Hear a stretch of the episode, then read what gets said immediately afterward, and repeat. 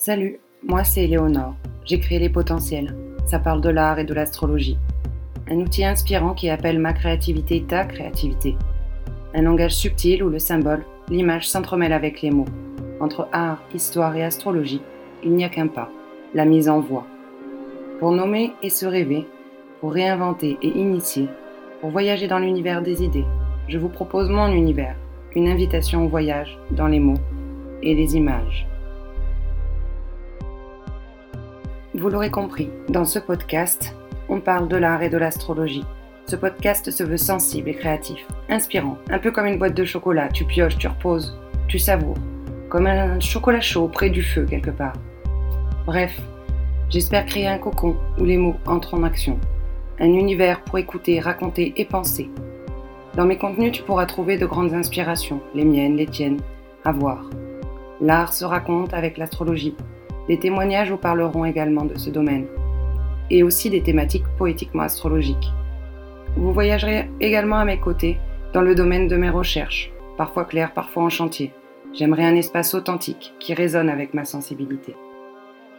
Bref, vous l'aurez compris, une invitation au voyage, au chant des étoiles dans mon univers, notre univers.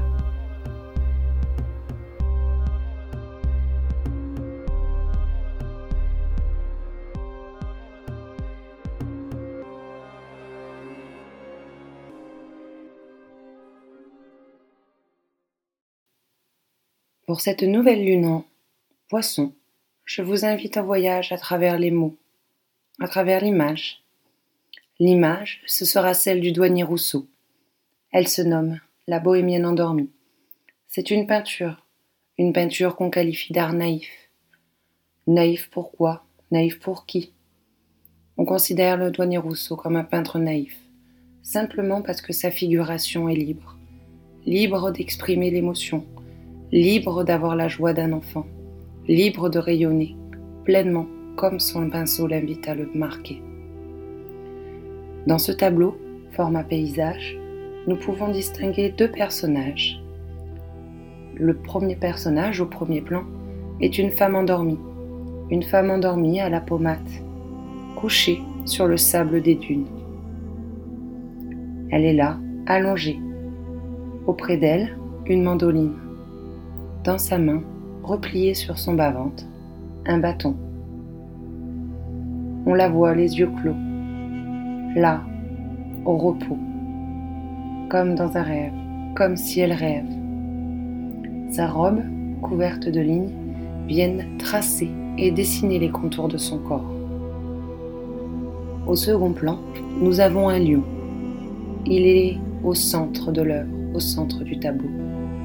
Sa peau est teintée de noir, sa crinière est quelque peu brunie, brunie, blanche. Il semble sentir cette bohémienne endormie au sol. À l'arrière-plan, nous avons une chaîne de montagnes. Elle est beige, rose, mauve. On dirait presque un mirage de sucre de montagne. Dans le ciel, en dégradé de bleu, en remontant vers la lune, nous allons vers des teintes plus sombres, plus bleu nuit. La lune est pleine. C'est elle qui éclaire l'ensemble du tableau. Ce tableau me fait penser à cette nouvelle lune en poisson. Une invitation au rêve, une invitation au voyage. Dans cette histoire et dans cet épisode, je commencerai par un texte. Un texte qui se nomme la première mandoline. Il y avait une bohémienne qui a les pieds nus et se laissait guider par le vent. Elle était née des amours du soleil et de la lune. Sa peau était brune et ses yeux brillaient comme des étoiles. La bohémienne chantait. Sa voix était si pure que personne ne pouvait y résister. Quand elle se taisait, chacun s'inclinait en signe de profond respect. On remplissait sa jarre de lait de chamel et son panier de miel de dattes et de galettes. Ainsi allait, libre et heureuse, la bohémienne à la voix de lune et de soleil. Un soir, elle arriva dans un village et s'installa au pied du grand arbre de palabre. Puis, elle commença à chanter. Comme toujours, on se rassembla autour d'elle pour l'écouter. Mais soudain, s'éleva une longue plainte. Aussitôt, la jeune fille suspendit son chant. Les pleurs se firent plus déchirants encore. Alors, elle suivit ce cri de souffrance et arriva dans la hutte du sorcier. À l'intérieur, il y avait une cage, et dans cette cage, un lion qui tournait en rond. La bohémienne sentit ses yeux s'embuer. S'il te plaît, grand sorcier, implora-t-elle, libère le lion. Que me donneras-tu? demanda l'homme rusé. Je ne possède rien d'autre que mes chants. Voilà qui me suffit. En échange de ta voix, je libérerai le lion. La bohémienne accepta car elle ne pensait pas qu'une voix puisse se prendre. Et la voilà bientôt sur les chemins, accompagnée du lion. Quand elle voulut lui dire au revoir, aucun son ne sortit de ses lèvres. Le sorcier avait pris ce qu'elle lui avait donné. Elle était muette. Le lion remercia d'un regard et s'enfonça dans les hautes herbes.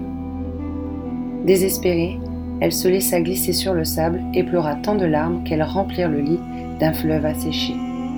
Comment allait-elle gagner sa vie désormais? Elle finit par s'endormir et fit un rêve étrange dans lequel le lion lui apparut et lui dit pour me sauver, tu as donné ton unique richesse. À mon tour de t'aider. Quand tu t'éveilleras, tu fixeras un bâton à ton panier de coco. Puis, tu tendras dessus ces fils de ma crinière. Il disparut, laissant six précieux fils sur la natte de la jeune fille. Quand la bohémienne sortit de son sommeil, elle fit ce que le lion lui avait dit. C'est ainsi qu'elle fabriqua la première mandoline.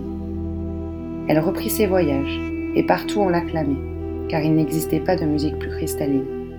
On dit qu'un roi l'épousa et que jamais elle ne cessa de faire vibrer sous ses doigts les si longs fils de la crinière du lion.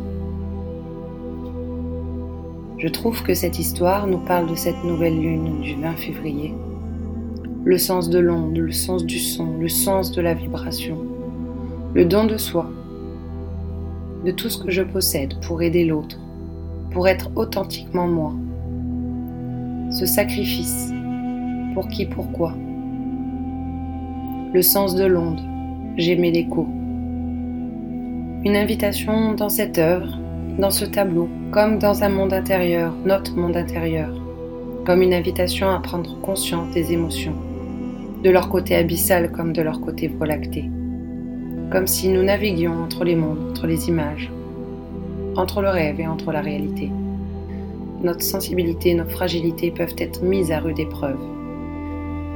Cette conjonction entre la Lune, le Soleil et Saturne nous invite à laisser s'échapper les divinités que nous avions laissées s'endormir en nous, comme si l'héritage n'était pas obligé de se répéter. À quel moment quelque part nous souhaitons couper, lâcher prise pour faire un nouveau départ, comme si nous inspirions à un renouveau à trier le passé, à s'en libérer, à régler ce qui était obsolète. Comme si le don de soi pouvait quelque part, par ce lâcher-prise, alchimiser les cristallisations. Vénus est encore dans le rayon de Neptune, mais d'autres dimensions d'amour sont encore présentes dans ces énergies. Comme si mon corps et mon esprit m'appelaient, m'appellent à agir. Vénus va bientôt sauter en bélier. Mercure se méfie cependant des certitudes. Les vérités sont multiples et pas toujours celles que l'on croit justes. Cette lune porte une dimension de transformation pour qui est prêt à changer. Le changement vient forcément de l'intérieur. C'est cette liberté en nous qui nous pousse. Comme si, de nos pieds jusqu'au soleil, de nos pieds jusqu'à la lune, mon corps et mon esprit m'appellent. Ils cherchent l'unisson.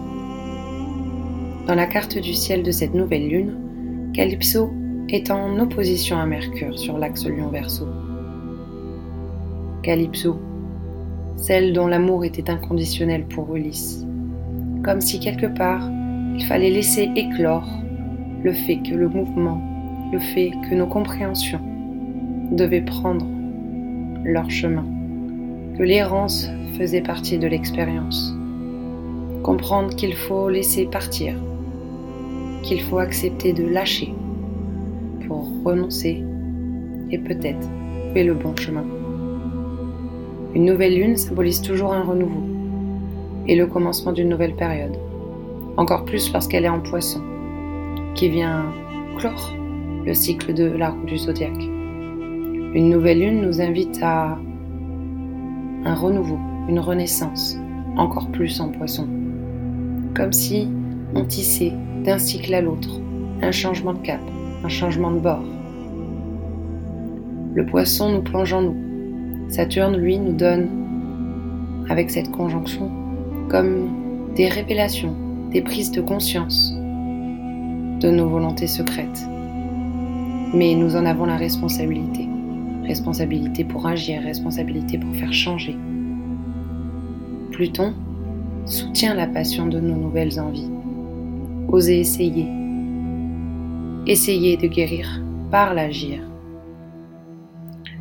Mercure est en sextile Chiron, comme si nos compréhensions pouvaient venir de nos actes, comme si nos actes nous procuraient des compréhensions.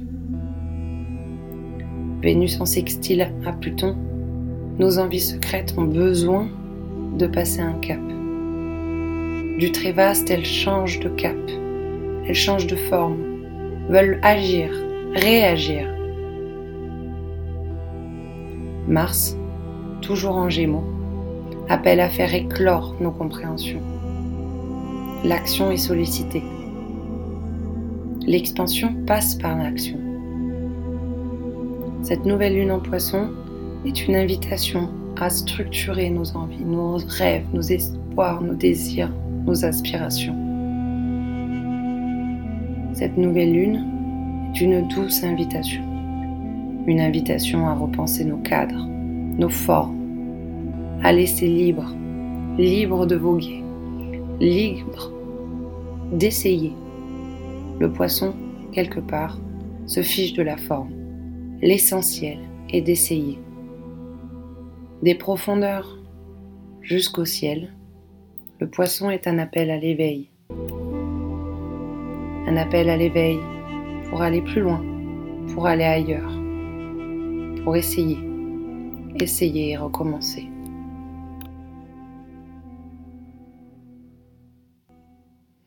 J'espère que ce podcast t'aura plu. Si c'est le cas, n'hésite pas à liker, commenter ou partager pour soutenir ce projet. Tu pourras retrouver le visuel de l'œuvre dont je te parle dans cet épisode. Je m'en suis servi notamment sur Instagram pour le post du soleil en poisson. N'hésite pas à me faire un retour. Pour les consultations, toutes les informations sont sur mon site ou disponibles sur Instagram. Je te dis à très bientôt.